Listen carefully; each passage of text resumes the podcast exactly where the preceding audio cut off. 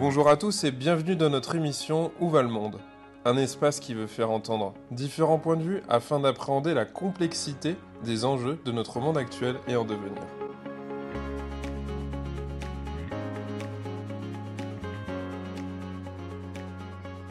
Aude Luquet, bonjour. Bonjour. Alors aujourd'hui pour Où monde, vous nous recevez euh, à Melun, dans votre fief.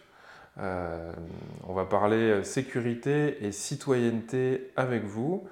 Pour commencer, je vais vous laisser euh, directement vous présenter à nos auditeurs.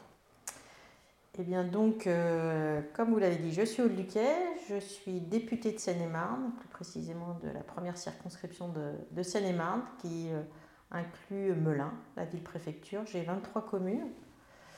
Euh, qui aussi euh, constitue cette, cette circo. Et moi, je suis née à Melun, il y a un temps certain. En plus En plus, comme ma mère, ma grand-mère et euh, mon arrière-grand-mère. Et j'ai toujours vécu à Melun, j'habite à Melun. Et mes parents étaient déjà enseignants sur Melun. j'ai un, un, attachement réel pour ma commune. C'est voilà, un endroit où je me sens bien, c'est un mmh. endroit où, où j'aime vivre, et puis c'est un endroit où j'ai envie de, de, porter un peu des sujets et d'améliorer, en tous les cas, l'existant. Mmh. Alors c'est sûr que d'emblée, dès que vous en parlez, on, peut imaginer que quelqu'un qui, qui, est catapulté euh, depuis quelques années euh, dans le coin ou quelques mois n'a pas le même attachement que vous. Et donc c'est très bien parce que ça me permet d'embrayer sur, euh, sur une des premières questions. Euh, le fait d'être euh, de votre circonscription, ça permet de défendre les projets de votre territoire. Et ça permet probablement de ne pas participer uniquement au, pilotage, je dirais, du, paquebot en étant à l'Assemblée nationale. Est-ce que vous pouvez nous en dire un peu plus sur votre organisation, peut-être un peu plus concrètement, comment ça se passe? Euh, Et puis s'il n'y avait pas finalement à une époque un intérêt à être député et maire, parce que quand on vous entend, vous auriez été très bien maire, mais aussi très bien député, puis il a fallu faire un choix. Euh, donc je vous laisse un peu prendre la parole sur votre organisation. Alors, l'organisation, elle est un petit peu plus compliquée, on va dire, euh, aujourd'hui, parce que comme vous le savez, on est sur une majorité relative, alors que sur le précédent mandat, on était sur une majorité absolue, où on, avait plus de temps en circonscription qu'aujourd'hui. On a aujourd'hui, euh, on va dire, une obligation d'être beaucoup plus présent en séance, dans l'hémicycle, puisque les textes, ben voilà, vous l'avez déjà observé, il y a très peu d'écart, on peut se faire battre aussi. Euh, c'est un changement aussi de manière de, concevoir l'Assemblée nationale et le rôle du Parlement, ce qui n'est, à mon avis, pas totalement euh, euh, dénué de sens, puisque ça nous permet de discuter davantage, de chercher des compromis, alors que sur une majorité absolue, c'est une majorité absolue, on vote, on était plus de 300, donc c'était beaucoup plus simple avant. Mmh. L'organisation, elle est simple, c'est que généralement, je suis mardi, mercredi sur sur Paris, mardi, mercredi, jeudi, et puis le reste du temps, je suis dans ma circonscription. Mais l'avantage que je peux avoir, c'est euh, comme moi, je suis née ici, j'ai fait toute ma scolarité ici, je suis, euh, j'ai commencé euh, dans les quartiers, on va dire, nord de Melun, puisque mmh. ma mère était enseignante et on habitait, pour ceux qui connaissent Melun, le Square Borgard et ensuite le boulevard Chateaubriand. Et j'ai fait toute ma scolarité primaire là-bas. Et, donc. Euh, on peut s'autoriser à venir vous chercher peut-être plus facilement que si on ne vous connaissait pas, finalement. peut-être vous donner un peu des informations du terrain. Oui, et puis c'est vrai que moi, je, je, continue à vivre comme je vivais avant. C'est-à-dire qu'il n'y a pas de différence. Je fais mes courses dans Melun. Mon fils est à l'école à Melun. Il, il, va aussi au centre de loisirs, il va au conservatoire, il fait du sport. Moi, j'ai fait beaucoup de sport aussi quand j'étais plus jeune. Euh, j'étais la première fille à avoir fait du foot à Melun. Donc j'étais la seule fille de l'équipe masculine, j'avais 10 ans. Et euh, j'ai retrouvé toujours des copains qui sont, euh, que j'étais, avec qui j'étais en maternelle et que je revois toujours aujourd'hui. Et voilà, on s'est suivis, il y a une espèce de continuité. Et c'est ce qui fait que j'ai un, attachement à cette ville. C'est, c'est que j'ai tous mes repères, en fait. Mes repères d'enfants mes repères d'adolescents, puisque j'ai été aussi au collège Jacques Amiot à Melun. Et Jacques Amiot et mon père était prof là-bas. Et, voilà, donc tout est mêlé en fait. C'est votre pays ici, quoi. À la fois la vie, la vie euh, voilà, euh, personnelle, et puis il s'avère que je suis allée vers, euh, vers un métier qui était d'abord d'être directrice de cabinet d'un maire au Mets-sur-Seine. Et, ensuite, j'ai été à la fois élue et à la fois je travaillais pour des élus. Parce qu'être élu, ce n'est pas un métier, c'est une fonction. Et je pense que c'est important de savoir que, euh, ben, euh, moi, si demain je ne suis plus élu, je sais que j'ai un métier. Donc on sait, pour, on sait euh, il ne faut pas avoir dans la tête que lorsqu'on fait quelque chose, c'est forcément pour des, avoir une vision politique et électoraliste. Hmm. Moi, je m'en défends totalement. c'est de dire je fais parce que je crois en ce que je fais. Hmm. Et, et, voilà. Donc c'est c'est mon parcours, c'est aussi euh, ce qui fait ce qui me motive, c'est de me dire comment je peux aider. Euh, il y, a aussi de l'altruisme, on n'est pas, je vous dis, on n'est pas censé euh, réfléchir à toujours comment on va le, le, traduire en fait de manière positive au niveau électoral. Moi, je fais des tas de choses que personne ne peut savoir. J'aide des personnes qui ne votent pas, j'aide des personnes qui... De toute façon, vous êtes censé être au service du citoyen. Enfin, moi, c'est la définition que j'ai souvent de l'élu. Tout à fait, tout à fait. Donc, euh, on a cette... Euh, enfin, moi, j'ai cette vision-là, j'essaie de, rester moi-même. D'ailleurs, une question qui me vient, euh, quand on est l'enfant du pays depuis 4-5 générations, qu'on a toujours été là, on arrive à déconnecter un petit peu ou pas? Parce que vous êtes plus qu'une star. Alors, tout le monde doit vous connaître quand vous faites vos courses, comme vous le dites si bien. Les gens doivent vous interpeller, ça doit être... Ou, peut-être pas d'ailleurs, justement, je me demandais. Alors, euh, ce qui a beaucoup changé, c'est le fait que je sois parlementaire. Je deviens député et que je gagne sur un deuxième mandat aussi. D'accord. Et là, il est vrai qu'on euh, me reconnaît beaucoup plus. Ouais. Et euh, je suis un peu gênée parfois de, de, susciter les regards parce que parce que je, je voilà, c'est pas dans ma nature de mettre forcément en avant. Et puis, oui, je suis, je suis sollicitée, mais c'est ce que j'explique. J'ai un, petit garçon qui a 10 ans, et c'est ce que je lui explique quand je vais à des manifestations et que ben, j'ai personne pour le garder. Il vient avec moi et puis il me dit Ah, maman, j'ai pas très envie. Je lui dis Mais Paul, c'est mon travail. Et il faut aussi, voilà, les gens ont envie de me voir, les gens ont envie de parler avec moi. Et, si on n'aime pas euh, cette partie, euh, on va dire, du job, on ne le fait pas. Et c'est surtout, euh, j'ai beaucoup réfléchi sur la question d'aller au deuxième mandat, parce que le début du premier mandat était compliqué pour moi. Mon fils n'avait que pas 4 ans. Et moi, je suis une maman euh, qui, a pratiquement toute la garde de son enfant, donc c'est très compliqué. Euh, de, de, ne plus, enfin, plus être autant présente qu'avant. Et c'est vrai que tout mon questionnement était est-ce que j'y retourne ou pas? Et la question a été, enfin, j'ai réussi à répondre parce que je pense qu'il faut, on peut être efficace et qu'on aussi on prend du plaisir à faire ce qu'on fait. Mmh. Voilà. Donc là, en ayant l'efficacité, euh, la compétence, je pense, l'expérience et le plaisir, je pense que j'ai réussi euh, aujourd'hui à me sentir bien dans ce que je fais. Et ça rejoint ce que vous disiez par rapport à être maire ou, ou député. Je pense que j'ai réussi à traduire cette connaissance du terrain que j'ai depuis très très longtemps, puisque moi mon engagement politique c'est 1996, donc c'est pas récent, auprès de François Bayrou. Ça me permet aussi d'avoir cette proximité-là, même si je ne suis pas maire, mais de pouvoir euh, échanger avec les habitants sur des problématiques euh, au niveau local, c'est-à-dire on a, moi on rencontre beaucoup de personnes sur les problèmes de titre de séjour, les mmh. problèmes de logement, sur les problèmes d'emploi, euh, les personnes qui viennent à ma permanence, on est là pour trouver des solutions. Ça vous permet de rester un peu connecté aussi au terrain, parce qu'on peut imaginer que le travail législatif euh, peut nous éloigner du terrain et, a peut-être éloigné certains députés aussi. Là, je me dis que vous avez du quotidien, vous avez du concret, euh, vous avez des situations compliquées, vous savez en quoi elles sont compliquées, etc. Oui, enfin oui, et puis après on a aussi nos propres histoires personnelles qui font mmh. que on sait d'où on vient, et parce qu'on sait d'où on vient, euh, on a aussi ce regard que l'on peut poser sur les personnes qui rencontrent les difficultés. Parce que, Puis on s'en souvient. Et on s'en Parce que certains savent mais ne veulent pas s'en souvenir. Moi je sais d'où je viens et je sais que c'est. Voilà, ma mère, euh, il y a des moments où on ne pouvait pas finir les fins de mois, il y a des moments où je lui ai prêté de l'argent parce que c'était compliqué, il y a eu des moments où. Euh, oui, la vie n'a pas été simple parce qu'on a un regard sur les élus, notamment sur les parlementaires. Mmh. On a l'impression qu'on a tout tous riches et hors sol. Exactement. C'est et tout puissant. Voilà, c'est moi j'ai eu des, des, manifestants devant, devant ma permanence euh, concernant la réforme des retraites. Ils m'ont dit oui, moi je suis pas né député et je vais pas mourir député en fait. Et euh, c'est ce que je leur expliquais, mais j'étais pas audible, hein, ça c'est pas grave. Mais euh, ce que je veux dire, c'est qu'ils ne. Certes, je connais pas leur vie, mais ils ne connaissent pas la mienne, ils savent pas d'où je viens. Et moi, mon grand-père était gardien de prison et ma grand-mère mettait, mettait, des tétines en boîte à la copère. Donc euh, je sais d'où je viens. J'ai aussi euh, euh, un, grand-oncle qui a été fusillé pendant la Seconde Guerre mondiale Il a été arrêté par la Gestapo à Mincy, parce que j'ai aussi le berceau de ma famille à Mincy, qui est pas loin, qui est sur la circonscription. Et on l'a retrouvé mort, il a été fusillé dans la forêt de Fontainebleau, Arbonne-la-Forêt.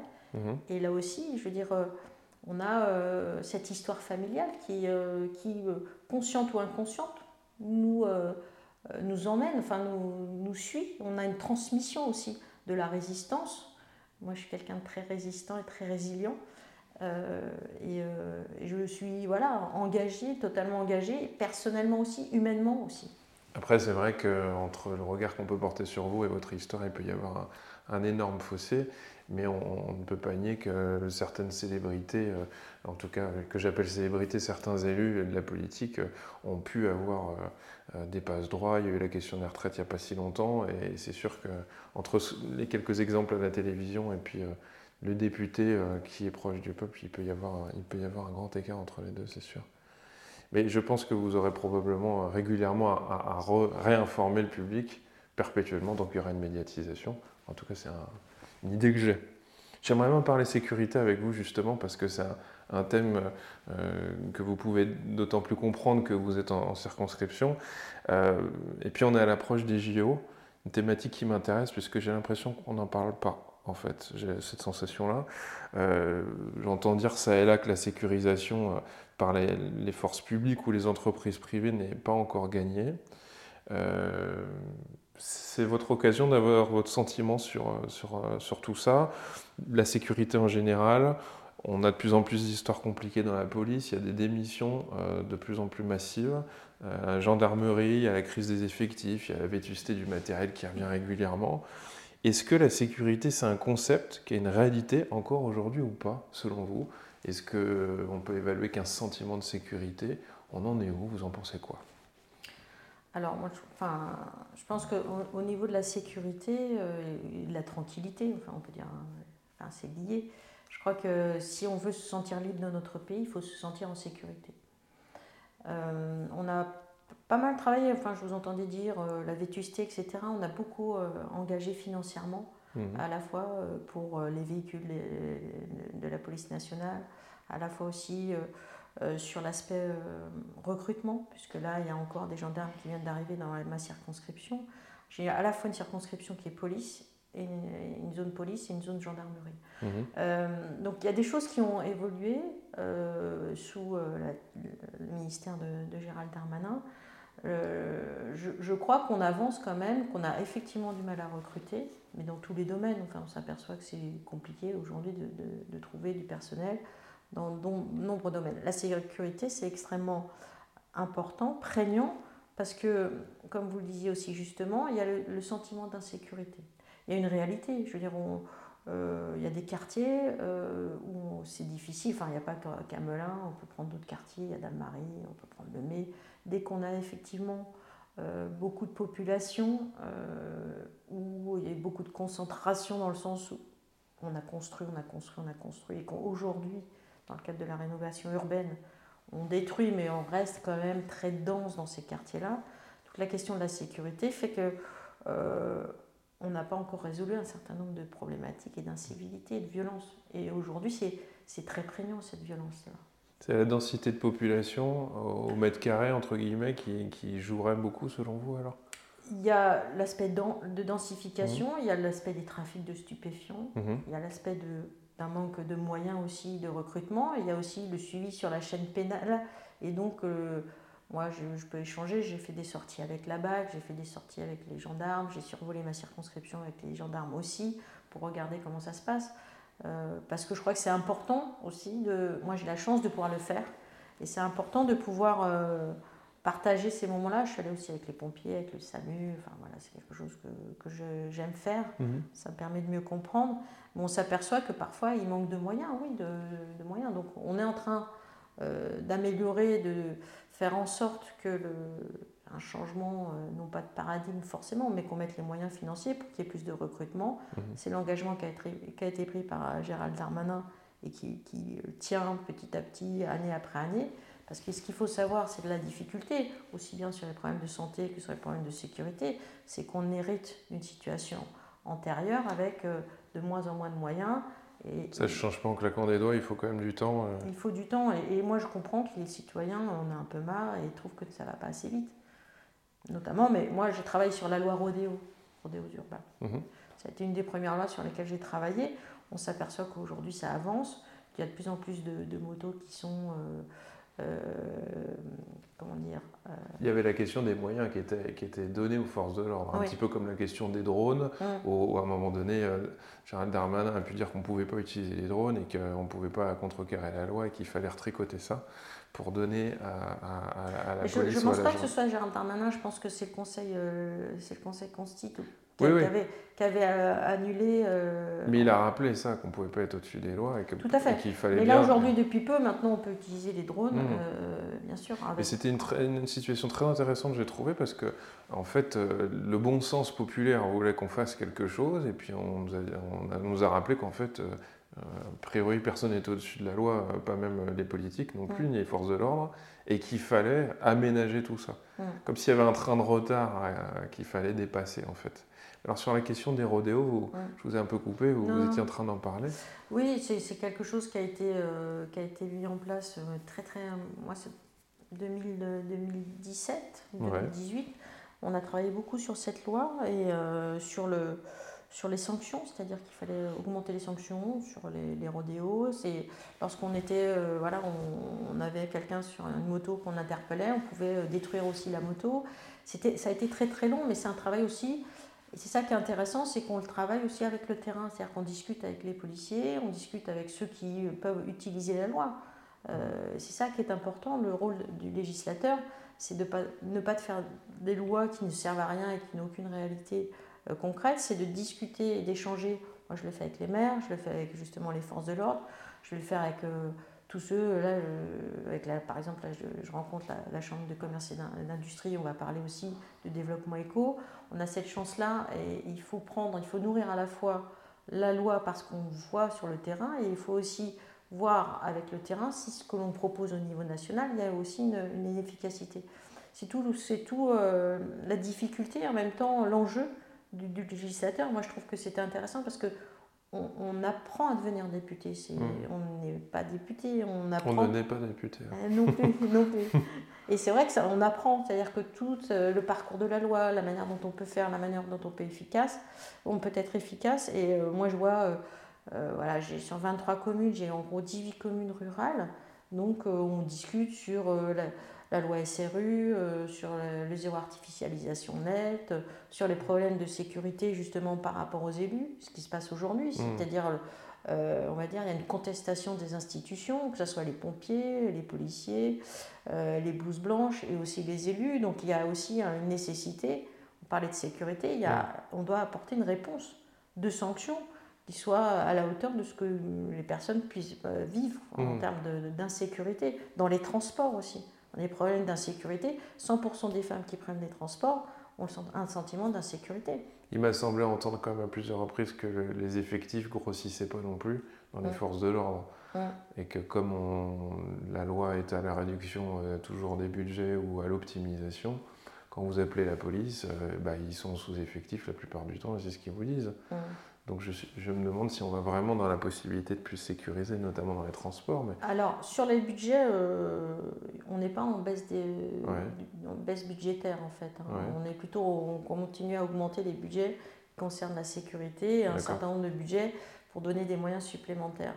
Mais il est vrai que euh, euh, en termes d'organisation, il y a eu des changements d'organisation sur la BAC, sur la, police, on va dire, mmh. sur, dans la rue, etc. Euh, en fait, je crois qu'il faut revenir, et on est en train d'y revenir, sur la police de proximité. On voit bien, c'est ce que font beaucoup les gendarmes euh, hmm. au niveau euh, des communes rurales. Ils sont très présents, même sur les manifestations. ils vont même voilà, rencontrer beaucoup les habitants, même lorsqu'il n'y a rien. Et ils rencontrent beaucoup les maires. Et je crois que c'est la proximité qui fait qu'on peut avoir un, échange et qu'on peut construire ensemble. Mais Concernant les JO, parce qu'on est parti des JO et on, va y, il y a effectivement un, manque cruel euh, d'agents de sécurité et ça, euh, mhm. on espère qu'on va trouver les, les, moyens de recruter là aussi. Parce que le monde entier va nous regarder. Oui, le monde entier va nous regarder. C'est vrai Oui, oui. La question de la, possibilité d'un risque euh, et, commence à devenir, il me semble, de plus en plus tendu en fait. Alors, on a nous voté quand même euh, une loi sur euh, la sécurité pour les JO de 2024 récemment. avec, on va dire, une mutualisation sur l'île de France notamment, et une, prise de, une extension des compétences du préfet de police de Paris sur l'ensemble des départements d'île de France. Donc ça devrait Faciliter de mieux, les choses. Voilà, de mieux coordonner l'action euh, des forces de l'ordre sur cette durée-là, c'est-à-dire euh, sur la durée des JO. Pour nous, ce qui est important, et moi j'ai appelé l'attention euh, du ministre, c'est de ne pas que ce soit quelque chose qui soit pérenne, c'est-à-dire que cette coordination doit s'arrêter après les JO de manière à ce qu'on les préfets reprennent la main mmh. sur leur département pour coordonner leurs propres forces de l'ordre. Par exemple en Seine-et-Marne, que ce ne soit pas le préfet de Paris qui décide pour nous. Évidemment, oui. Mmh. Bah, juste pour revenir, euh, parce que vous avez donné l'information sur, sur, les rodéos et sur la question des peines, euh, sur le, fait de, renforcer les peines, euh, si je l'ai bien compris comme ça, qu'est-ce qu'on vous répond C'est surtout des sanctions financières, hein. c'est surtout... parce que je me demandais ce que la justice aurait pu vous répondre, parce que souvent la justice, elle dit qu'elle fait tout ce qu'elle peut et qu'elle est mm. aussi en difficulté, mm. mais c'est sur la sanction financière. D'accord. Voilà, on, a, on sanctionne... Comme on dit, taper au portefeuille. Oui, on sanctionne plus, à la fois en nombre. Euh, enfin, On n'en voit pas plus en prison, de toute manière, donc peut-être que ça, c'est un, autre aspect. Vous, vous, la connaissez aussi bien que moi, c'est qu'aujourd'hui, on, on, a un plan prison 15 euh, 000 places et qu'on n'a pas suffisamment de places de prison. Hmm. Et, mais il faut savoir aussi qu'il y a un bon, nombre de personnes. Personne ne veut de prison et ça coûte des sous, c'est toujours la même question. Et, et, en même temps, on a beaucoup plus de personnes qui sont euh, on va dire, euh, avec des bracelets électroniques et, euh, ou assignés à résidence qu'en prison. Donc, euh, Mais voilà, tout c'est un sujet transverse et on n'a pas la solution à la base sur la sanction. C'est comment, enfin, on parle de l'arrestation, enfin du délit, de l'arrestation, de la sanction, de, la justice et après de, la traduction pénale. Donc, c'est pas simple. oui, oui, il n'y a pas de réponse évidente et celui qui en donne une euh, a probablement pas une bonne connaissance de la complexité du terrain. Parce que ça fait des acteurs sur, dans toute cette chaîne. J'aimerais aller sur un sujet pour lequel euh, euh, votre parcours nous dit et votre expérience nous dit que vous aurez des réponses sur la citoyenneté. Est-ce que selon vous, ça a encore du sens aujourd'hui euh, est-ce qu'on va pouvoir tous vivre ensemble à l'avenir? Vous savez, le fameux vivre ensemble qu'on répète à tue-tête euh, depuis quelques années à la télé. C'est un enjeu qui me semble assez complexe à surmonter. Quand on parle citoyenneté, souvent on parle sécurité. On ajoute souvent le mot défense. Mais je me suis dit qu'il encore fallait-il se sentir appartenir à la France. Euh, j'aimerais bien que vous nous parliez du terrain, de votre vision. Euh, pour être parti un peu de temps en temps à l'étranger, je me dis que euh, la France continue à rester un pays qui a des difficultés à mettre un drapeau devant une porte sans passer pour la droite ou l'extrême droite. que quand quelqu'un parle de préférence nationale, il peut être taxé de, de xénophobie, sachant qu'en même temps, à peu près tout le monde est d'accord sur le fait qu'il vaut mieux privilégier de faire travailler des entreprises françaises qu'étrangères et que chaque pays devrait peut-être en faire autant. Et la question d'appartenir à la France et la citoyenneté euh, sont des thématiques sur lesquelles j'aimerais entendre votre point de vue, ce que vous en pensez, si on va dans le bon sens, si ça s'améliore, euh, ou si ça va être un enjeu euh, de plus en plus complexe à gérer à l'avenir. Alors, moi, je pense qu'il y a. c'est très très vaste comme sujet. Ah, c'est très vaste. C'est pour ça que vous allez tirer les ficelles qui vous conviennent et puis on va pouvoir un peu échanger. Euh, Parce que vous faire répondre oui ou non sur une question, c'est pas très intéressant. Non. Euh, Mais j'aimerais savoir ce que ça vous évoque sur votre terrain, par ah, exemple. Je suis sûr que vous avez des images ou des exemples qui, vont vous venir si ce n'est pas déjà le cas. En tant que parlementaire, nous, on a, enfin, moi, je participe souvent euh, aux cérémonies de naturalisation. D'accord. Il y en a pas mal sur. Euh, enfin, je sais pas, j'en fais 3, 4 ou 5 par, par an. Euh, parce que je, trouve important qu'en tant que député, même si euh, voilà, ce n'est pas un événement extraordinaire pour moi, c'est un événement pour les personnes que nous rencontrons qui deviennent, qui deviennent françaises. Et ça permet de, de, connaître un peu les parcours, de comprendre comment ça se passe, de voir la fierté aussi de ces personnes qui deviennent françaises, qui sont là des fois depuis 10 ans, 15 ans, 20 ans. Qui sont parfois plus françaises que les Français, comme on dit parfois parce que Oui, je dirais pas jusque-là, mais en tous les cas, qui font la démarche. Qui font la démarche, c'est ça que je veux dire. Qui font la démarche et qui payent déjà des impôts, qui alors, euh, où ils ont des titres de séjour, donc ils ont pu travailler, euh, euh, ils sont généralement intégrés, il n'y a pas, a pas de, problème. Toute la question, c'est de, de qui chante la Marseillaise quand quand il y a cette cérémonie. et c'est vrai que ce sont des. moi, j'aime beaucoup y aller parce que ça me permet de, de, de voir comment, le, quand on rentre dans la citoyenneté française, qu'est-ce qu'on ressent aussi et comment il y a ce sentiment de, fierté qui, voilà, qui sont engagés avec des, euh, des, personnes avec des enfants et, euh, je trouve que c'est toujours un, bon moment. Euh, et là, on sent vraiment ce sentiment d'appartenance qui est très très important. et encore une fois, c'est une démarche. C'est une démarche. Mais pour le français, né français euh, aujourd'hui en, 2023, je me dis que la question elle se pose quand même différemment de cette évidence avec laquelle il est né, qu'il a eu euh, d'emblée avec sa carte d'identité. Hum, peut-être que la citoyenneté parle moins aussi pour certains. Et ça parle moins parce qu'on voit d'ailleurs que dans les quartiers, euh, certains quartiers, on ne vote pas beaucoup. Et c'est toute la question de la citoyenneté, c'est aussi mm. comment on devient euh, citoyen à part entière, c'est-à-dire qu'on a des droits et des devoirs et qu'on ne vote pas forcément. Euh, moi, c'est quelque chose qui m'interpelle. Bon exemple, sa abstention, elle continue à toujours grimper et ça n'a pas l'air de... Oui, mais, euh, oui, elle continue à grimper, mais en fait, personne ne se pose la question de comment on peut avancer sur, sur cette abstention qui est de plus en plus grande. Euh, on, le voit dans nos communes, euh, on le voit sur les élections législatives. Le paradoxe, c'est qu'on n'a pas tellement de, votants au moment des législatives. Là, on a, moi, je n'en ai pas eu beaucoup. Le paradoxe, c'est ceux qui vous reprochent d'être. Et, pourtant, tout le monde râle en fait. Tout le monde a toujours un avis à dire à la fin des élections, mais finalement, il n'y a plus grand monde qui est allé. Quoi.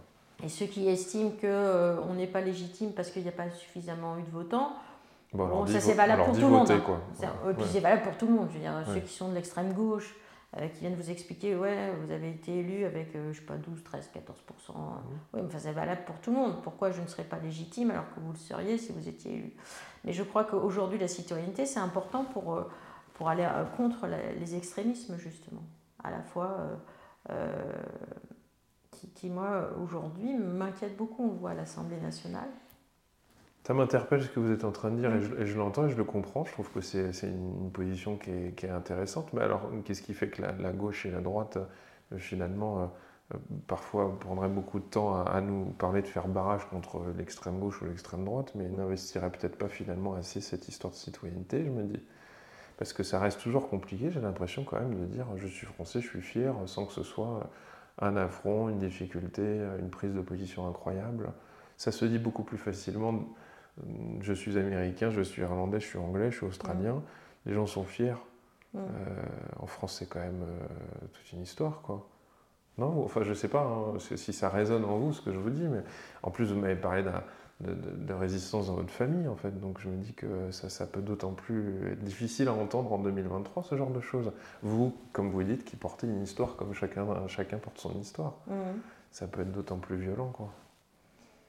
Alors, je, enfin, l'aspect euh, je suis français, euh, oui, euh, ce que vous disiez sur le fait que si on si on s'inscrit, si on est capable de le dire, ça peut poser problème parce qu'on peut penser qu'on est trop nationaliste en fait. Oui, mais c'est la différence entre être français et être nationaliste, je pense. Ouais.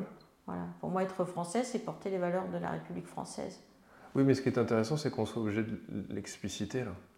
Et je pense que si on était, vous et moi, anglais, ou, encore une fois, ou indien, ou on, je suis pas sûr qu'on parlerait, de, parlerait de ça, en fait. De la nécessité d'expliquer qu'on est français, mais pas nationaliste. Mm. De devoir sous-titrer au risque d'une interprétation mm. négative. Mm. c'est ça qui me... Je crois qu'aujourd'hui, on s'est un peu construit, enfin, la, la société euh, s'est un peu construite dans l'opposition, dans en fait. Ouais. Et euh, c'est ça qui est beaucoup plus inquiétant, c'est qu'on est contre avant d'être pour. Ce qui n'est pas une et opinion. On vote, en on vote contre Ce qui n'est pas. Voter pour, Vous voyez, je veux dire, euh, là aujourd'hui, on dit euh, Emmanuel Macron, par exemple, n'est pas légitime parce qu'on a voté contre Marine Le Pen. On a voté, donc en fait, il n'est pas légitime comme président, donc on peut le contester. Donc on est foutu, quoi. donc autant retirer le président, parce que. non, on n'est pas foutu. Ni A ni B, donc rien. Alors. Non, mais vous voyez, c'est ça en fait. Oui, mais je me dis que c'est peut-être dans ces impasses-là que parfois on peut se retrouver, justement, comme vous le dites. Mais, mais, ça, revient à, ça revient à ce qu'on disait tout à l'heure sur euh, le fait qu'on conteste les institutions. Lorsqu'on voit euh, qu'on est capable euh, de prendre l'effigie d'Emmanuel Macron, de lui couper la tête, ou de le tuer, ou de prendre un ballon et de mettre la tête ou du, du, ministre du Travail ou du président de la République, et qu'aujourd'hui, ce sont des élus qui font ça. Euh, à partir du moment où nous, on n'est pas capable de respecter justement la République française et qu'on n'est pas capable de, de, respecter les institutions, la Ve République, ça fait partie, c'est euh, la constitution de, de, notre pays. Et c'est ça qui fait que c'est dangereux, parce que ce que renvoient ces personnes-là, c'est que tout le monde peut le faire. Mmh. Si un parlementaire peut le faire, tout le monde peut le faire. Mmh. Vous vous rendez compte qu'on a été obligé de revenir sur un règlement euh, intérieur de l'Assemblée pour obliger les hommes à porter une veste. Alors qu'avant, tout le monde portait une veste. Nous, on essaye, enfin, femme ou homme, euh, il y en avait qui avaient des cravates, mais ça veut dire qu'on est en train de dévoyer ce qui fait le cœur de notre démocratie. Donc comment voulez-vous que ce que l'on renvoie, nous, dans, notre expression à l'Assemblée nationale, ne soit pas euh, traduite sur le terrain, sur les réalités? Moi, quand je suis sur le terrain, les gens me disent oh, mais quel spectacle vous renvoyez Mais, mais c'est pas possible. Il n'y a plus de respect. Et au-delà de la citoyenneté, on part, on part déjà de la mm. base des valeurs que nous avons, des principes de vie. Et les échos qu'on m'en donne parfois, c'est que l'Assemblée nationale, ça peut être la foire d'empoigne. Mais c'est, euh, pour moi, c'est comme une lessiveuse. On s'entend plus, ça hurle, et c'est ah, pure qu'une classe de cours, en fait, on va dire. C'est extrêmement compliqué. Et je me dis, bah, finalement, on peut avoir le costume, la cravate, et, être aussi turbulent euh, que dans une, une zone ouais, difficile. mais vaut mieux le faire en costume cravate que le faire en maillot de foot et en et en short, vous voyez. Euh, j'estime qu'on a, on a cette chance-là et, euh, et je ne suis pas certaine que ceux qui ont voté euh, pour leurs représentants à l'Assemblée, ils, ils, veulent cet extrémisme de, de représentation. Moi, je ne suis pas persuadée. Il y a plein de personnes qui ont voté LFI qui aujourd'hui, à mon avis, pour échanger, ne sont pas forcément d'accord avec cette espèce d'outrance, parce que c'est outrancier c'est mensonger. Il y a beaucoup de choses qui sont dites et qui sont, qui sont inexactes.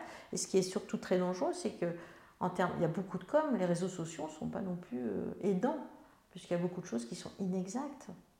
Donc, euh, euh, pour aller sur la citoyenneté, il faudrait déjà que nous, enfin, les représentants de la nation, soient aussi en capacité de respecter ce qui fait que nous sommes élus, c'est-à-dire à la fois la démocratie, la constitution, accepter qu'on puisse gagner ou perdre euh, sur tel ou tel débat, mais pas hurler, ça hurle tout le temps, surtout et n'importe quoi.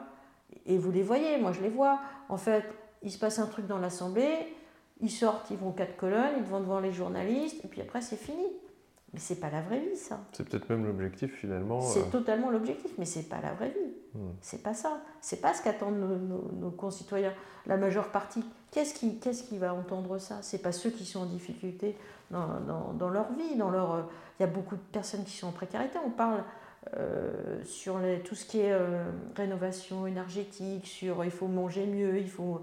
Ok, mais comment on accompagne les personnes qui sont en difficulté aujourd'hui et, qui bah, lorsqu'il faut acheter à manger, elles ne vont pas aller acheter du bio aujourd'hui parce que c'est trop cher. Enfin, on s'éloigne de la citoyenneté, mais ça nourrit aussi. On parlait de nourriture, ça nourrit aussi un, sentiment, un sentiment où, euh, où tout est difficile, on a l'impression qu'on est euh, laissé pour compte, où on n'est pas entendu. Euh, les, parfois, les élus ne se rendent pas sur les terrains. Moi, je suis allée pendant la campagne, je suis allée dans un quartier où j'étais toute seule, enfin accompagnée quand même.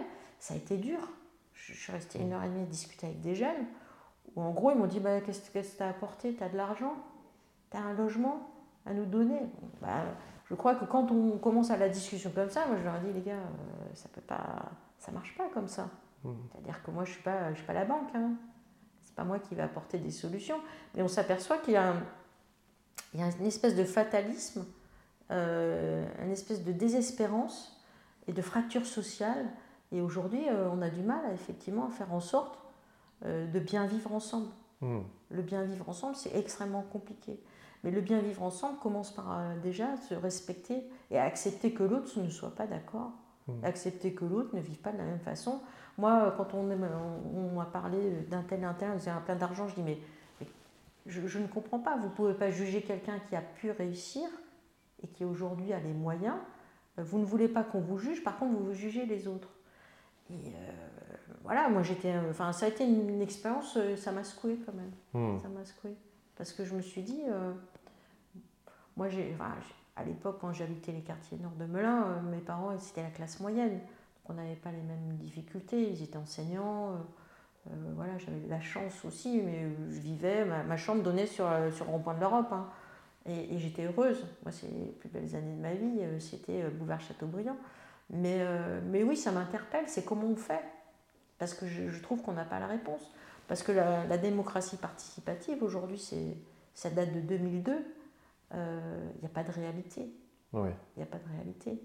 C'est-à-dire que on le voit bien aussi, on, fait, euh, on travaille beaucoup sur, alors sur la, Emmanuel Macron a essayé aussi d'avoir, euh, voilà, de, réunir des citoyens sur pas mal de sujets. Je trouve que c'était intéressant, que les personnes se sont déplacées sur le climat. Euh, là, on est sur les conseils nationaux de refondation, à la fois sur le logement, sur les transports. Mais, mais fondamentalement, on ne va pas aller toucher ceux qui sont, qui vont pas forcément voter d'ailleurs. Moi, des fois, je rencontre des personnes, ça m'aime pas. Les gamins, j'adore aller dans les écoles. Et j'adore leur dire alors, tu sais à quoi ça sert un député? Euh, Un maire, on sait, un député, on ne sait pas. Donc, euh, euh, il y a beaucoup de travail à faire. Mais j'ai quelques, enfin, voilà, quelques inquiétudes quand même. Je ne suis pas, moi, désespérée et je crois qu'on peut y arriver quand même. Eh bien justement, j'aimerais sur notre dernière question que vous allez pouvoir filer. Aude Luquet, selon vous, où va le monde alors? Ah ben, le monde est... Où va le monde? Eh ben, Bonne question. Je pense qu'on est en, résistance quelque part et ça rejoint la boucle de mon histoire personnelle et de résistance euh, dans ma famille. Mais euh, on a effectivement de grands enjeux devant nous, des grands défis. Et c'était euh, surtout pour moi les enjeux climatiques. Fait. on a enfin pris conscience qu'il fallait qu'on fasse autrement. Et c'est assez, marrant parce que hier j'étais à, Barbizon et on parlait de l'école de Barbizon. Et l'école de Barbizon, en fait, c'est un certain nombre de peintres qui sont venus en forêt de Fontainebleau, euh, milieu euh, du 19e siècle, pour faire un, retour à la nature, pour retrouver les vertus de la campagne. Et euh, en étudiant un petit peu, parce que j'avais un petit discours à faire, je suis tombée sur, sur Georges Sand et sur une émission sur Georges Sand sur le fait que elle se promenait beaucoup en forêt de Fontainebleau avec son amoureux qui était Alfred de Musset. Elle a écrit beaucoup de choses sur la forêt de Fontainebleau. Et elle donc, déjà à cette époque-là, on avait cette peur euh, d'assèchement des terres, euh, de déforestation. Et on s'aperçoit que 150 ans plus tard, on est toujours à ce, niveau-là. Euh, et, c'est vrai que je me dis que c'est un, éternel recommencement, mais là aujourd'hui, notre, notre Terre, on sait très bien qu'on n'est euh, pas au bout d'un système, je ne l'espère pas, mais on est quand même dans une situation où si on ne bouge pas, euh, il est certain que, ça ne va pas s'arranger, et deux, qu'on prend des risques sur, euh, sur tout ce qui est le bien vivre ensemble, le collectif, comment on peut faire en sorte qu'on euh, on l'ait quelque chose, parce que ce qui est important aussi, et moi je crois que c'est important, c'est la transmission. Parce que nous, on transmet en tant que parents, en tant qu'humains, qu'on peut transmettre nous en tant que responsables politiques, c'est de notre, c'est de notre responsabilité. Comment on continue à travailler sur le respect, les droits, les devoirs, euh, la bienveillance. C'est ce que je dis, moi quand je reviens en circo, je leur dis, moi j'adore revenir chez vous parce que voilà, je ne suis pas confrontée à ce qu'on nous disait tout à l'heure à l'Assemblée, cette espèce de brutalité, d'agressivité. Moi, j'ai ma permanence qui a été taguée. Euh, voilà, tout ce, on est sous surveillance policière. Moi, devant chez moi, euh, pas tous les jours, mais il passe. Il passe devant ma permanence. Donc il y a cette espèce d'état d'esprit anxiogène où on se dit parfois, euh, il n'y a pas cette euh, cette, sérénité. Et je crois que nous, on a tous à travailler ensemble, sereinement, à, se faire confiance, à ne pas être d'accord, à se confronter, mais à construire ensemble et faire en sorte que on soit, moi c'est ce que je dis toujours à mon enfant, à mon petit gamin, il faut qu'on soit le plus heureux du monde. On a cette chance-là d'être, euh, voilà, on vit, on vit des choses formidables, des petits bonheurs, des grands bonheurs, et je crois que ce qui est important, c'est de se battre pour, euh, alors pas pour soi, mais pour tout le monde, et de faire en sorte, moi, quand quelqu'un est heureux parce que j'ai réussi à faire quelque chose, vous ne pouvez pas vous imaginer comme, comme, comme, moi, je suis fière de ce que je fais, même si c'est une toute petite pierre, euh, voilà, c'est quelque chose de très, très, très important pour moi, et je sais à quoi je sers. Aude Duquet, merci pour vos réponses. Merci beaucoup.